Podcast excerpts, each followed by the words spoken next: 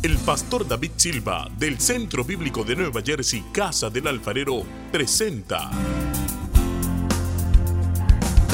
desde la sede principal en Morristown, Nueva Jersey, su programa Vida Abundante, un mensaje de restauración, transformación y edificación. Y ahora con nosotros nuestro pastor David Silva. Y al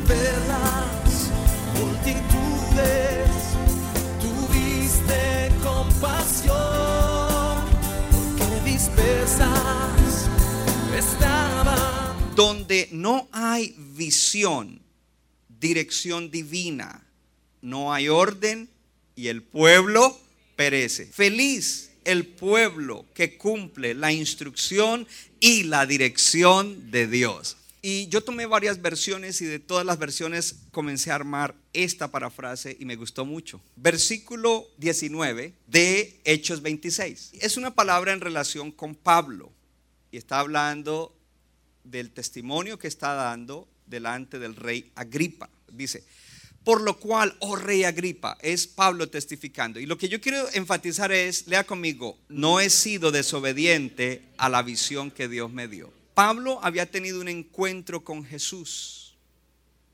Pablo tenía una formación, Pablo tenía eh, un oficio, Pablo tenía una visión personal de cómo debía vivir la vida y cuál era el propósito de Dios para su vida según él, según su tradición.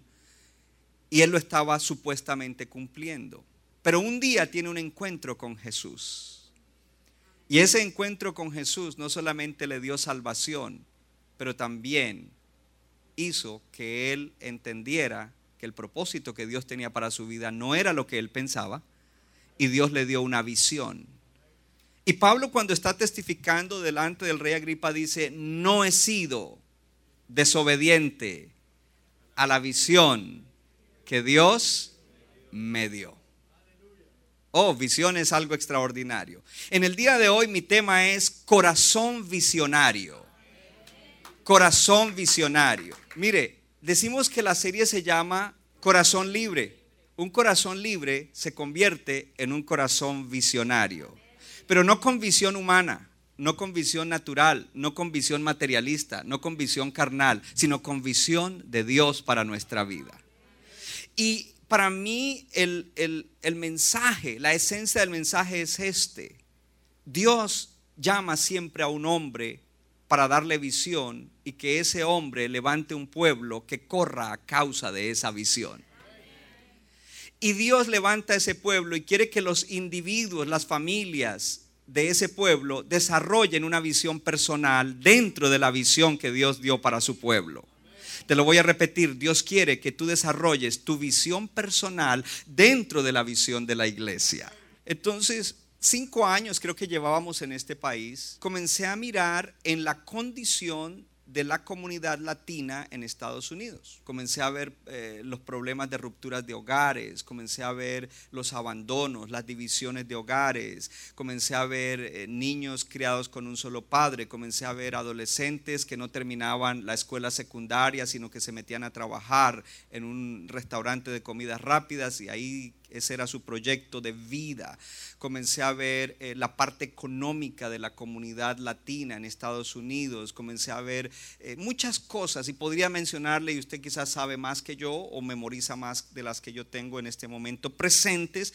Y todo eso me llevó a una conclusión. Y, después de pensar, meditar, llegué a una conclusión de leer la palabra de Dios, de leer eh, autores eh, que ministran la palabra de Dios en ciertos temas que son importantes y que son bíblicos, yo llegué a una conclusión y la conclusión fue esta, la conclusión es la respuesta para la comunidad latina es el Evangelio de Jesucristo. Y la respuesta vino de esta manera, si en una congregación, si en una comunidad de fe, se enseña el Evangelio de Jesucristo y se aplica, si se enseña y se aplica, si se enseña y se pone en práctica, esa comunidad saldrá de toda esa opresión bajo la cual ha estado por mucho tiempo. Y eso fue lo que se me metió en la cabeza. Y decía, no, es la predicación del Evangelio, hay que enseñarle a la gente. Y, hay que, y, comenzó a desarrollarse todo esto. Ahora, yo no entendía ese sentir en ese tiempo. Pasaron eh, los años, situaciones, eh, terminamos yendo entonces a Freeport Bible Center, Centro Bíblico de Freeport, para terminar de ser formados. Y cada cosa que el Señor hacía en mi vida era como una pieza de rompecabezas para formar la visión. Algunos piensan que la visión solamente se recibe de una manera. Pablo tuvo un encuentro con el Señor y en ese encuentro eh, se le apareció el Señor y el Señor le habló y le dio una visión y le dijo esto es lo que vas a hacer. José tuvo un sueño y en ese sueño él veía que eh, la luna y, el sol y la luna y las estrellas se inclinaban delante de él, que era otra estrella y esto. Y el Señor no se lo dio a usted así, pastor. Porque es que Dios a cada hombre que llama le da el sueño de diferente manera. Y no todas las veces es de una, una sola experiencia.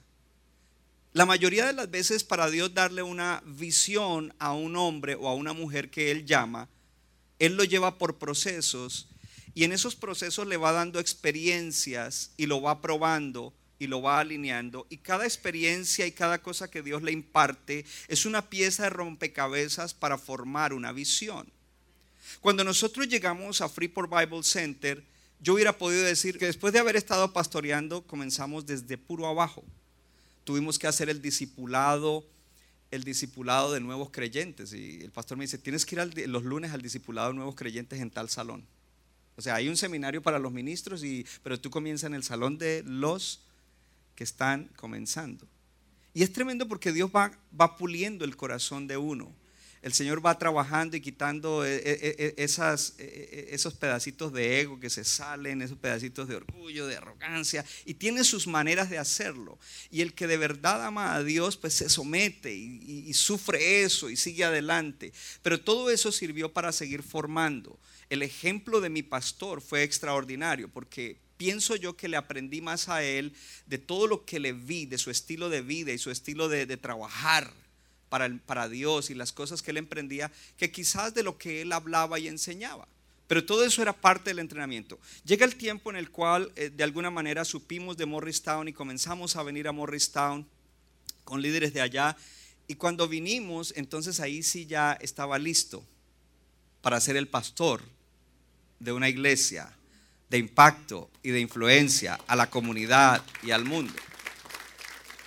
Entonces llegando acá era mi esposa, mis dos hijas y tres hermanos que habían sido asignados por el pastor, que estaban aquí en el área, dos estaban en el área y otro venía de allá para comenzar la iglesia. Siete personas comenzamos la iglesia.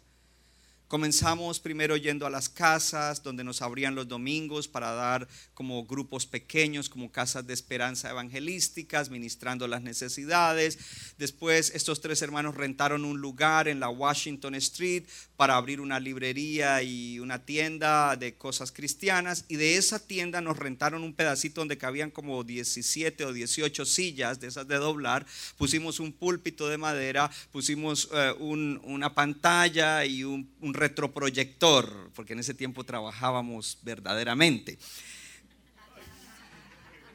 Es fácil hoy en día.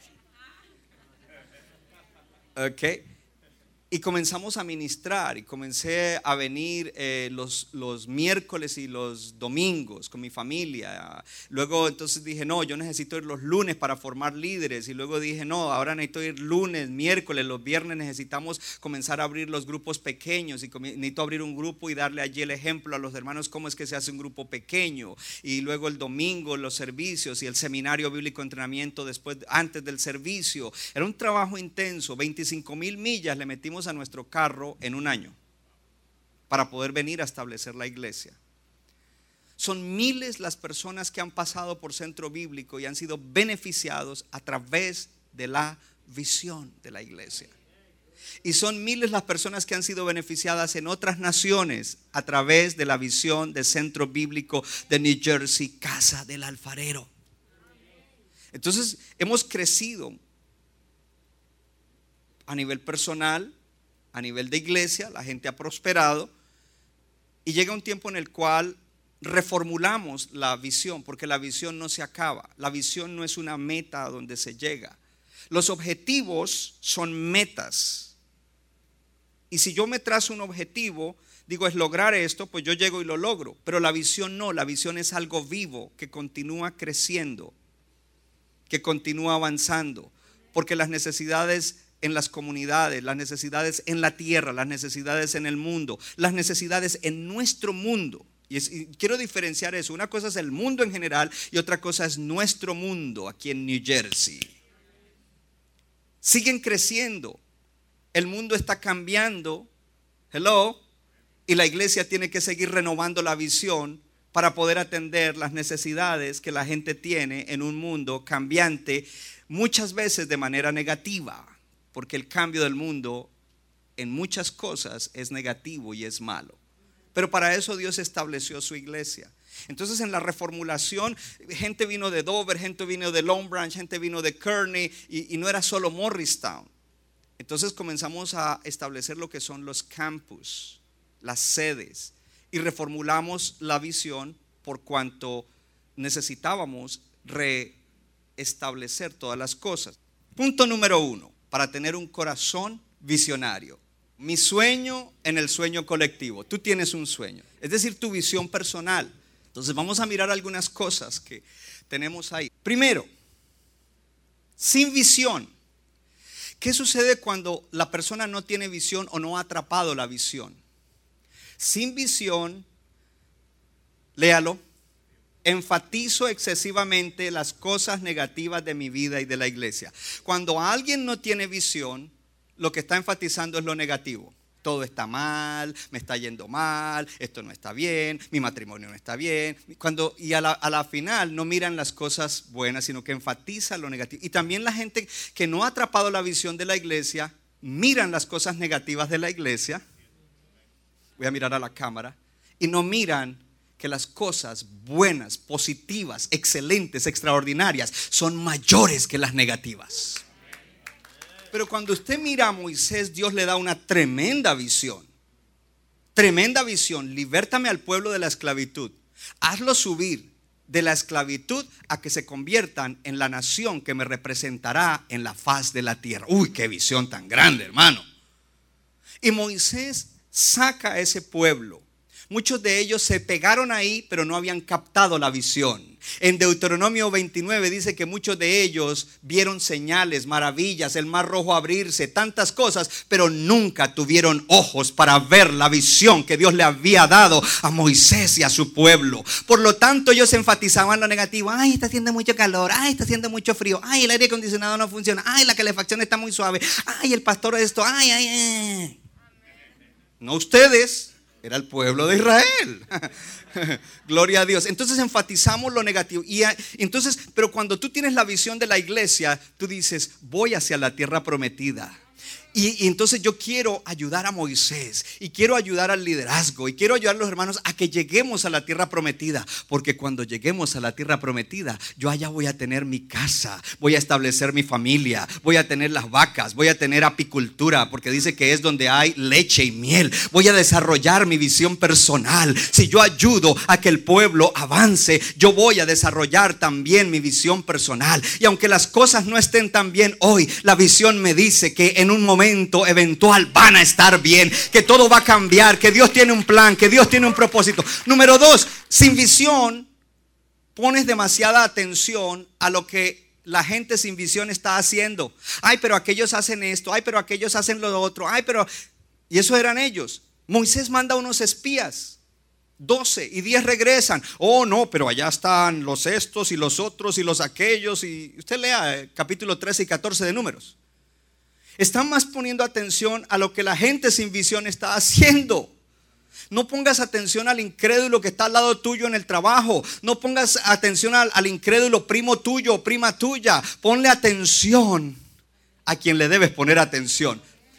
Sin visión, y ojo, porque hay gente en la iglesia que hacen cosas para la visión, pero están ciegos. Que son beneficiados por la visión, pero están ciegos, no tienen la visión. Sin visión, subestimas o no reconoces las habilidades que Dios te ha dado. Un día le dije a Fabiola, Fabiola, tú vas a ser líder de un grupo pequeño. Y Fabiola al comienzo decía que no. Jackie, un día eh, fue una de las primeras líderes. Tú vas a ser líder. ¿Cómo yo líder? Yo no sé hablar, yo no puedo, yo esto. Y hoy en día son tremendas hermanas de influencia y de impacto dentro de la iglesia. Y muchos de ustedes igual. Ahora, ojo, porque dentro de la visión, mientras predico, mientras enseño, mientras tienes experiencias de servicio, tú comienzas a darte cuenta que dentro de ti hay habilidades, hay talentos para desarrollar tu visión personal. Sin visión, sin visión, infecto a otros con mi negatividad. Los 10 espías negativos llegaron y todo el mundo a la expectativa. Y Moisés dice, hablen y comienzan a hablar negativo. Bueno, si es una tierra buena. Bueno, si hay ciudades. Pero entonces comienzan, pero las, las ciudades tienen unos muros altísimos. Y la gente de allá son grandes. Miden 6 pies 5. Y yo nada más mido 5, 3. Es más, ¿sabes lo que dicen? Dicen, a los ojos de ellos nosotros somos como saltamontes. No dijeron, ellos dijeron que ustedes son saltamontes. No, no, no. Ellos se imaginaron que ellos los veían como saltamontes. Entonces, e- e- ellos, infect- entonces todo el mundo comenzó, no, Moisés, ¿cómo se le ocurre llevarnos a ese lugar? Pero es la visión de Dios, hermanos. Infectaron a todo el mundo, solo dos. Y la generación de jóvenes. ¿Dónde está la generación de jóvenes? Gloria a Dios. Sin visión me hago miserable. Y ese ya se lo expliqué. ¿Cómo miserable? Sí, somos saltamontes. ¿Cómo me hago miserable? Dijeron ellos, mejor hubiera sido haber muerto en Egipto. Pero bueno, ya que no me morí en Egipto, ojalá me muera aquí antes de entrar allá. Ahora, con visión, pasemos.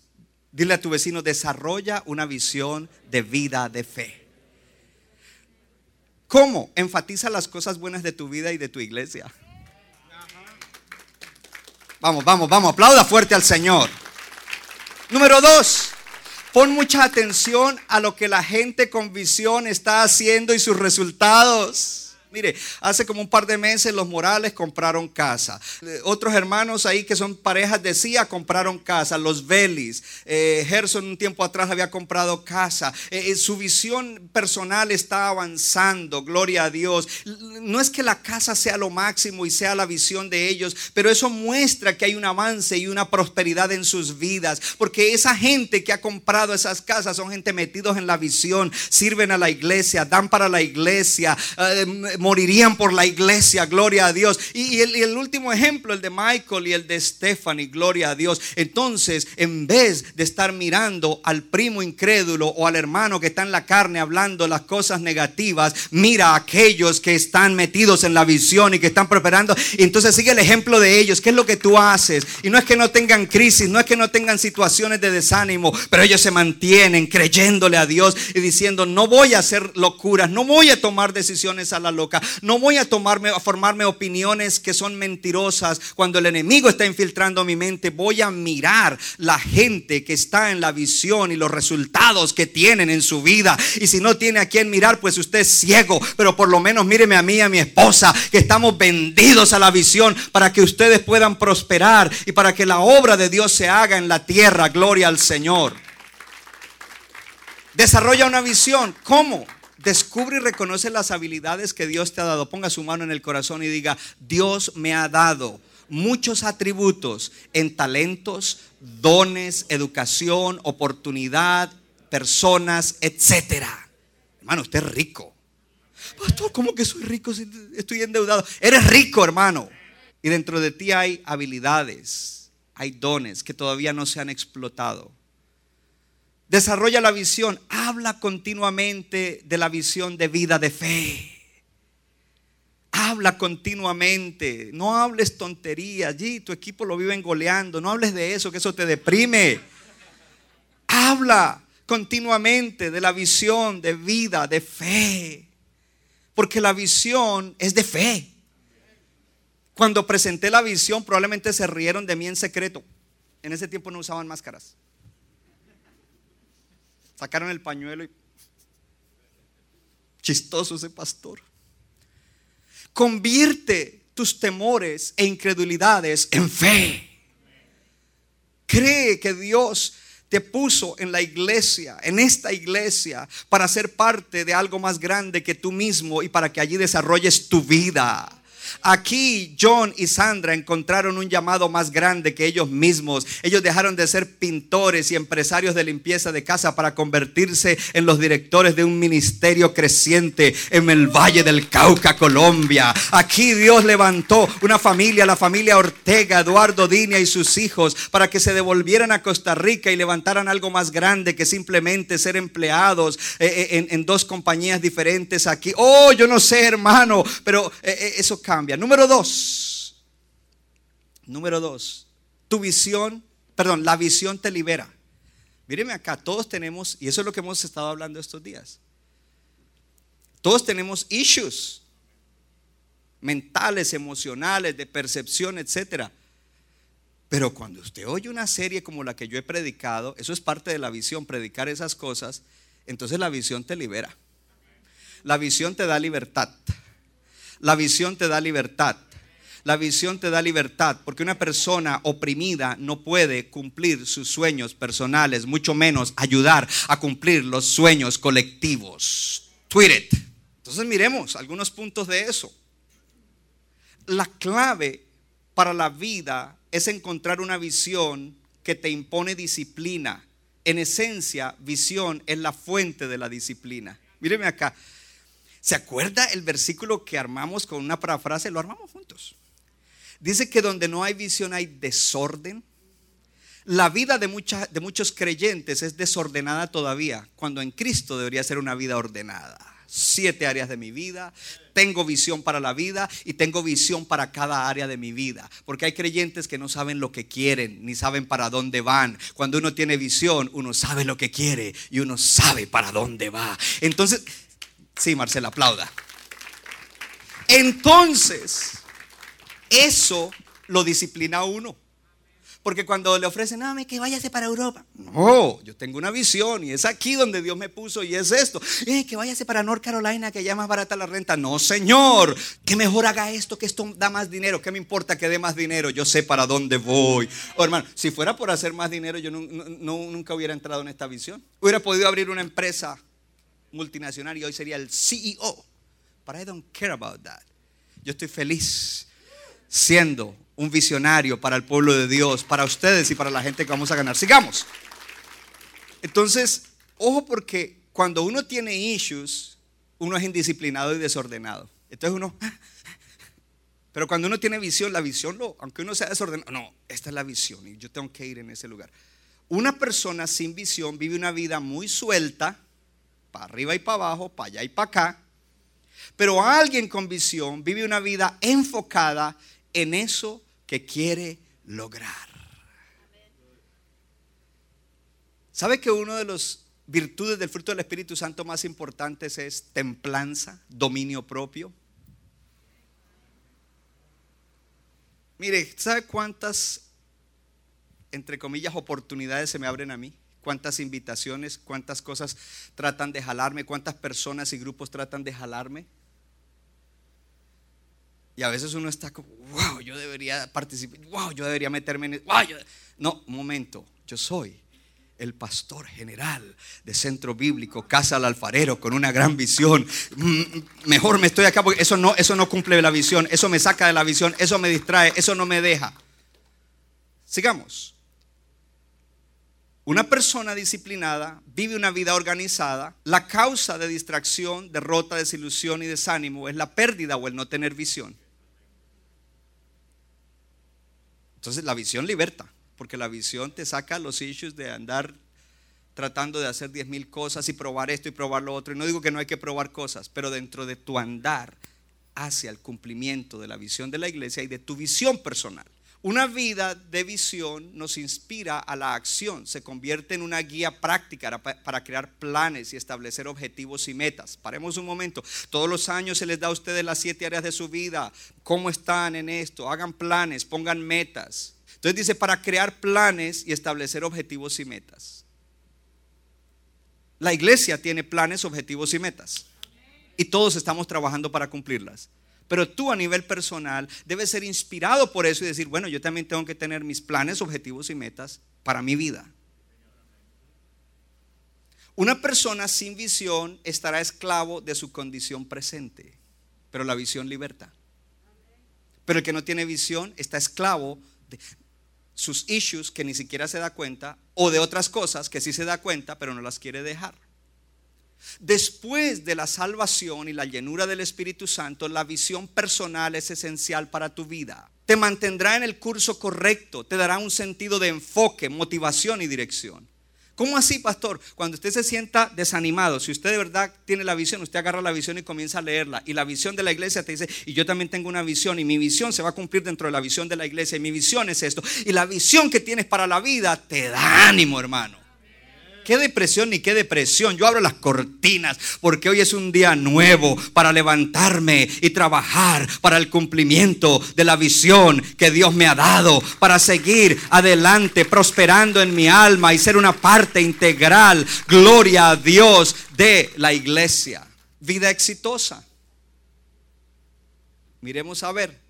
Éxito es ver que estás haciendo lo mejor con otros, creando momentum para lograr la visión la cual es más grande que cada uno de nosotros. Míreme acá.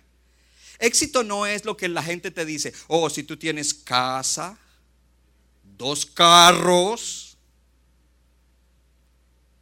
En el pasado decían en mi país casa, carro y beca.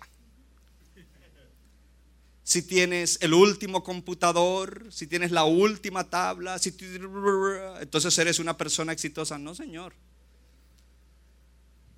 Éxito es cuando tú estás haciendo lo mejor con otros para crear un momentum para que la visión de la iglesia se cumpla. Hello. Porque la visión de la iglesia es más grande que yo, es más grande que tú y es más grande que todos nosotros. ¿De qué le sirve a alguien tener casa, dos carros y lo demás cosas si no está haciendo la diferencia en la tierra? Al final se va a aburrir.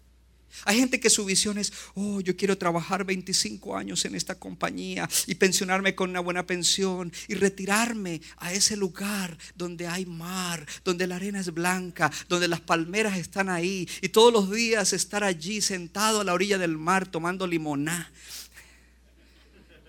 y agua de coco. Oh, qué visión la que tengo para la vida. Y, y lo puede llegar a lograr. Pero después de tres días de ir a sentarse a la playa, no hacer nada, se va a sentir miserable.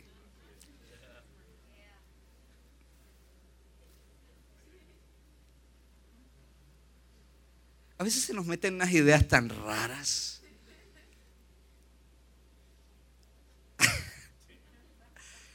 Son raras.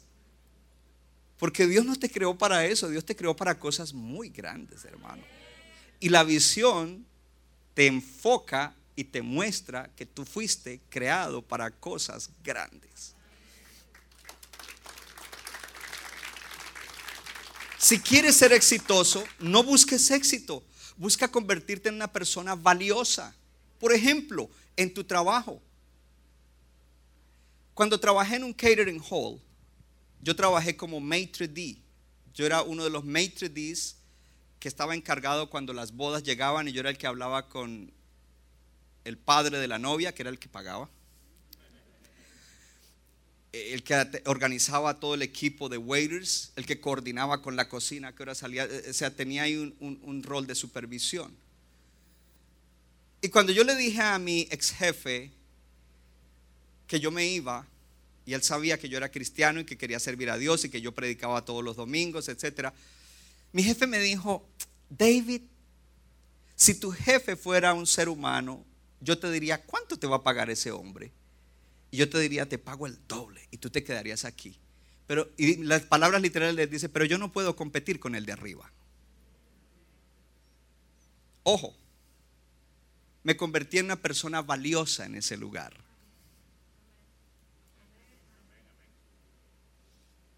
¿Por qué?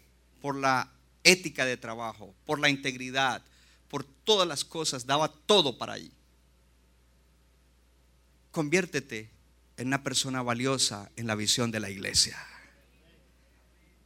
Conviértete en una persona valiosa en el ramo en el cual tú tienes tu negocio. Conviértete en una persona valiosa en el lugar donde tú trabajas. Conviértete en una persona valiosa en tu salón de clases. Gloria a Dios. Que cuando termine el año los maestros lloren porque ya te vas para el otro grado. oh, gloria a Dios. ¿Por qué te conviertes en eso? Porque, eh, hello, porque tu, tu alma está prosperando. Y tú no tienes las mismas malas mañas de los demás y tú no sigues las corrientes de los demás.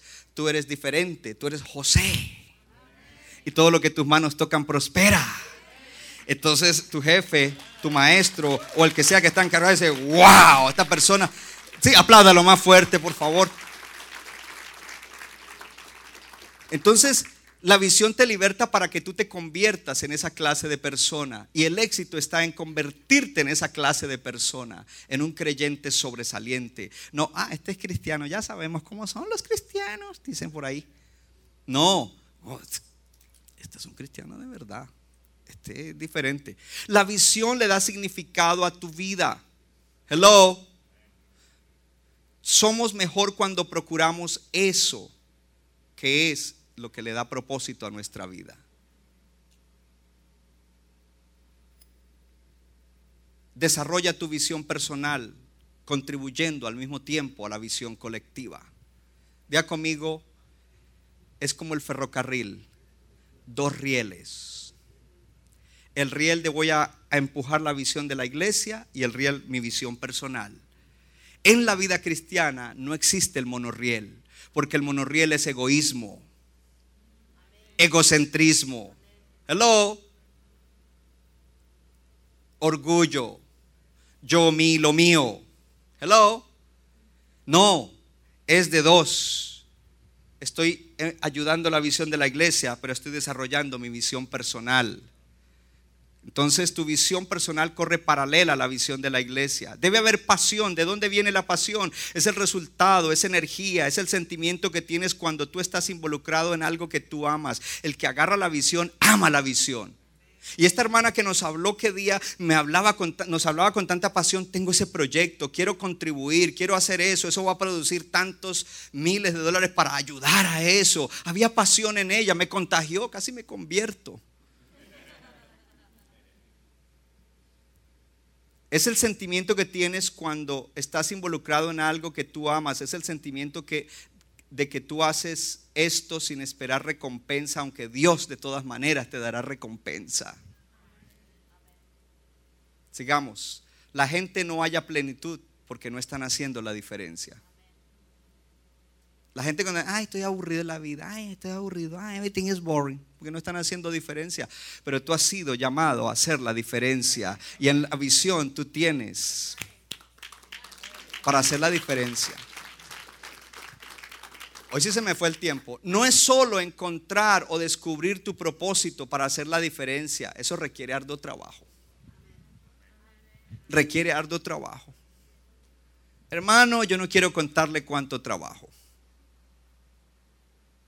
Pero créame que mi esposa y yo trabajamos mucho. Yo no tengo un trabajo de 8 a 4, ni de 9 a 5. y aunque a veces no me vean ni en la oficina ni en otro lugar, estoy trabajando. A veces antes del desayuno ya estoy trabajando. Autenticidad, cada decisión que hacemos como individuos o como organización es una pieza de comunicación es nuestra manera de decir quiénes somos y en lo que creemos. Cuando tú agarras la visión, tu accionar comunica lo que tú eres, hello, y lo que crees. Y todo lo que hacemos juntos comunica, hello, quiénes somos y en lo que creemos. Donde no hay visión, ese es un versículo de la Biblia amplificada, no hay revelación, donde no hay visión, es decir, que no hay revelación redentiva de Dios. El pueblo perece, pero el que guarda la ley de Dios, bendecido, feliz, afortunado y envidiable es él. Día conmigo, la visión me hace exitoso, me hace feliz. La tercera conversación que tuve esta semana, Michael y, y Stephanie el día lunes, pero el domingo tuve la conversación con la hermana que ya les conté y otro hermano. Este hermano me, dice a mí, me dice, pastor, yo llegué hace tantos años a la iglesia, me invitaron y comencé a ir. Cuando yo fui, dice, yo no creía en Dios. Y cuando oía la tal visión, yo no creía en eso. Pero yo seguí yendo, y yendo, y yendo, y yendo a casa de esperanza. Y oía la visión, y oía la visión. Pero después de tanto ir, también comencé a ver personas que testificaban de cómo sus vidas habían prosperado en la iglesia a través de la visión. Y comencé a darme cuenta de que eso era verdad. Y un día usted predicó sobre visión y ese día me hizo clic, se me abrieron los ojos. Hoy en día yo estoy corriendo a causa de la visión. Hoy en día yo estoy pensando en que pronto voy a abrir mi propia compañía. Hoy en día Dentro de pocas semanas me voy a casar y estoy pensando que voy a desarrollar mi vida de una manera extraordinaria. Y él ya está sirviendo en las casas de esperanza. De hecho, él es uno de los que da visión. El que no creía en la visión ahora da la visión, cree en la visión, ha sido bendecido, su vida está en todo. Porque el éxito no es una destinación, el éxito no es un lugar a donde llegamos, el éxito es un caminar continuo, gloria a Dios. Oh, cuando alguien está en éxito está caminando continuamente. Y este hermano me inspiró. Pues por este hermano le estoy predicando lo que le estoy predicando hoy. God bless him, Joel. Centro Bíblico de New Jersey, Casa del Alfarero, presentó su programa Vida Abundante. Si usted desea obtener más información y lo último que acontece en nuestro ministerio, visítenos en el internet www.centrobibliconj.org. Y ahora también puede estar más cerca del pastor David Silva a través de su Facebook donde encontrará palabra de Dios por la mañana, tarde y noche.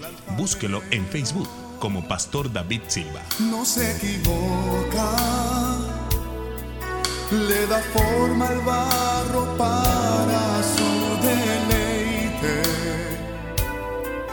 Somos vasos de su agrado